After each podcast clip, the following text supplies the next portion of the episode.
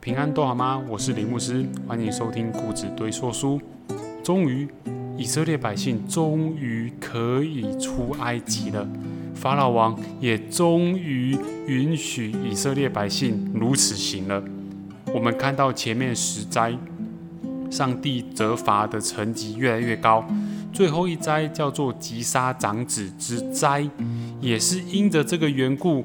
打到了埃及法老王自己的孩子，因为法老王一直相信自己是太阳神的长子，打到了自己，终于愿意放手了。但我们看见，其实埃及地已经伤痕累累。有时我们也会真的觉得，人的心真的要硬到这种程度吗？真的要硬到不见棺材不掉泪吗？但见了棺材会掉泪还是好事。我们等一下会看见法老王，他应到之后还竟然把以色列百姓追回来，等等，我们后面的几集将会说明这件事。现在我们要来看一下他们出埃及之后，上帝在重生的诫命究竟是什么呢？我们继续听下去。以色列百姓终于可以出去了。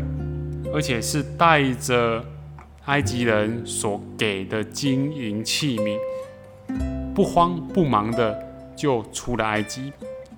出了埃及，以色列人从兰塞起行，往苏哥这个地方去。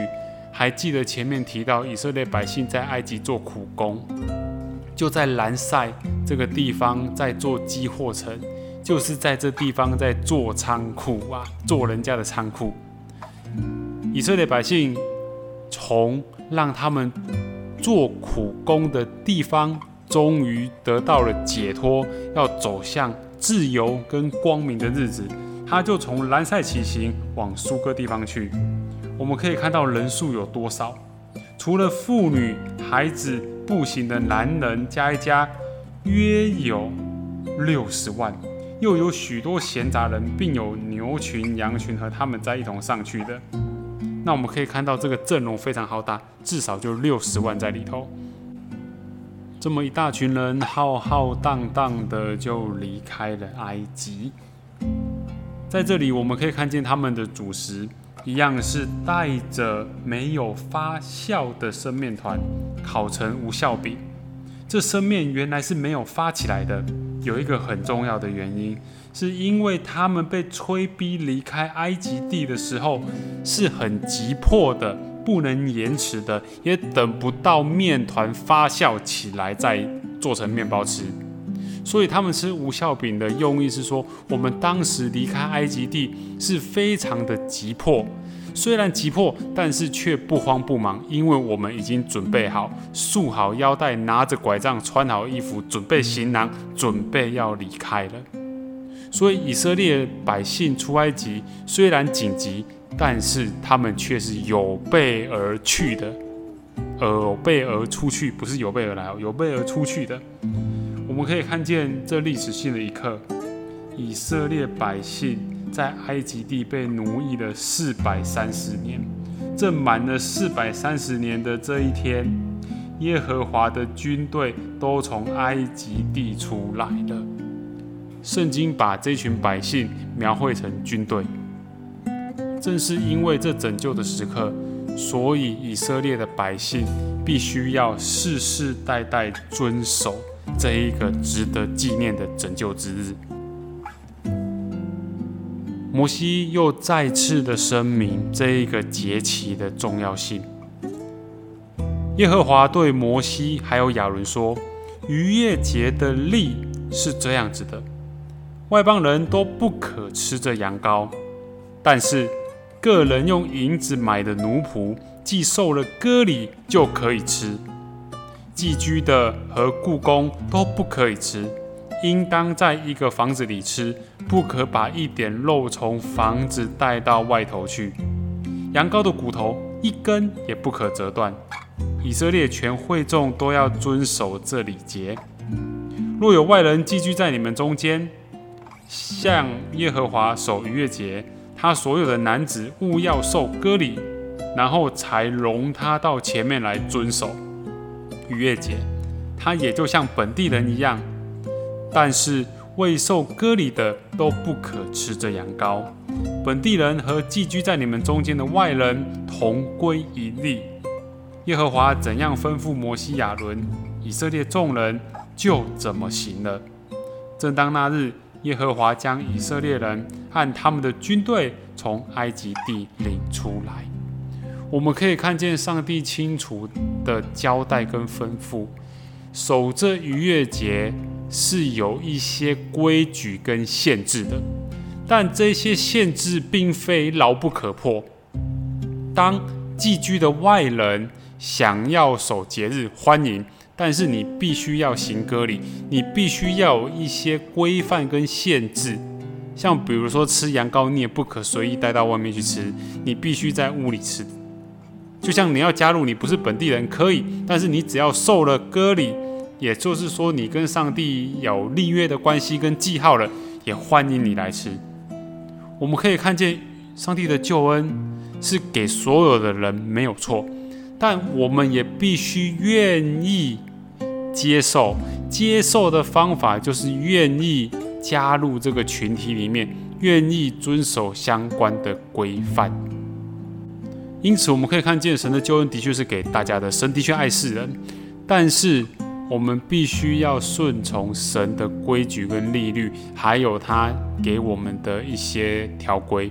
圣经有特别提到说，昼夜思想耶和华律法的，这人变为有福。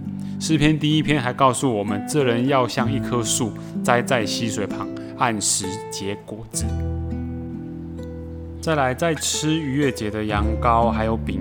无效饼也有一些相关的条例，而且他特别提到说，你要吃无效饼七天，到第七天要向耶和华守节。这七天之久要吃无效饼，在你的视境之内不可见有效的饼，也不可见发酵的物。当那日你要告诉你的儿子说，这是因为耶和华在我出埃及的时候为我所行的事。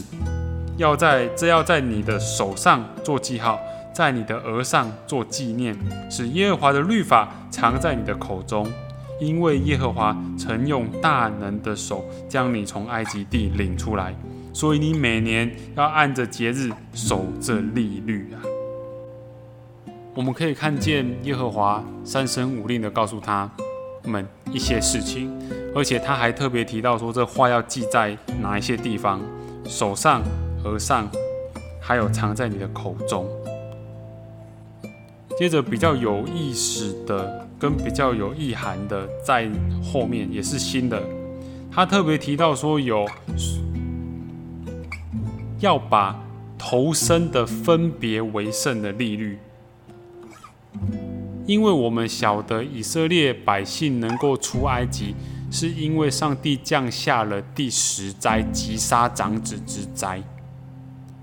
击杀长子之灾，以色列人得以逾越过，得以躲过灭命天使来到家门口，冲进里面，把长子还有头生的牲畜给杀掉，是因着羔羊的血涂在门楣上，涂满整个门框而躲过。所以以色列百姓们在出埃及之后，必须纪念这事。纪念这事的实际做法，就是把头生的献给主，因为你们头生的长子没有死，所以你们要用祭品来代替他。所以我们在后面可以看见一些条例，就是要将一切投生的，并牲畜中投生的归给耶和华，公的都要属耶和华。凡投生的驴，你要用羊羔代替。若不代赎，就要打折他的景象。凡你儿子中投生的，也都要赎出来。日后你的儿子问你说：“哎呀，这是什么意思？”你就要说：“耶和华用大能的手将我们从埃及为奴之家领出来。那时法老几乎不容我们去，耶和华就把埃及地所有投生的，不论是人是牲畜，都杀了。因此。”我把一切投生的公牲畜献给耶和华为祭，但将投生的儿子都赎出来。这要在你手上做记号，在你额上做经文，因为耶和华用大能的手将我们从埃及地领出来。在这边，我们看见一个代赎的概念，因为死的不是你儿子，死的是牲畜的血，所以你必须要献上一只牲畜给耶和华，把你的儿子给赎出来，来纪念这件事情。以色列人可以躲过击杀长子之灾。这代赎的观念在往后的发展有很大很大的神学意涵。耶稣基督为了我们的罪死在十字架上，也是明显的代赎。当然，这在神学上有一些讨论的论述，但这边我们就特别提到代赎这件事情。重生的这些条例。以色列百姓就步行出了埃及，而且他们并没有走近路，最近的路应该是沿着海边经过西乃半岛，一路就可以直直的到迦南地了。但是神却不让他们走那条路，因为神说恐怕百姓遇见打仗，就后悔回到埃及地去了，所以神就领百姓绕道而行。走红海旷野的道路，以色列人出埃及都要带着兵器上去。其实上帝也很晓得这群百姓们一遇到困难，马上就要龟缩回去了。但是我们往后可以看到，遇到打仗，百姓也怕；遇到肚子饿没水喝，百姓也很怕。我们后面就会看到他如何跟摩西抱怨了。接着。他们这一群人要起行，也带着约瑟的骸骨一起走，因为约瑟曾经叫以色列人，要他们严严的启示说：神必眷顾你们，你们要把我的骸骨从这里一同带回我的故乡。他们从苏哥起行，在旷野边的伊堂安营。我们可以看见神真的是日夜保护，神派着两根大柱子。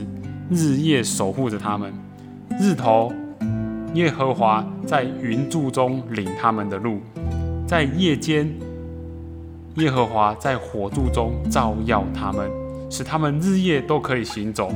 日间云柱，夜间火柱，总不离开百姓的面前。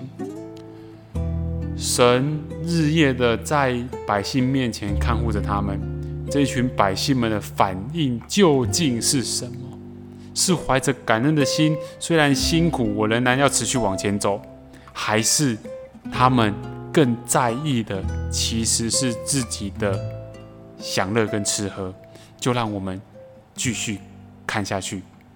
今天固执堆说书就到这里，我们期待再相逢。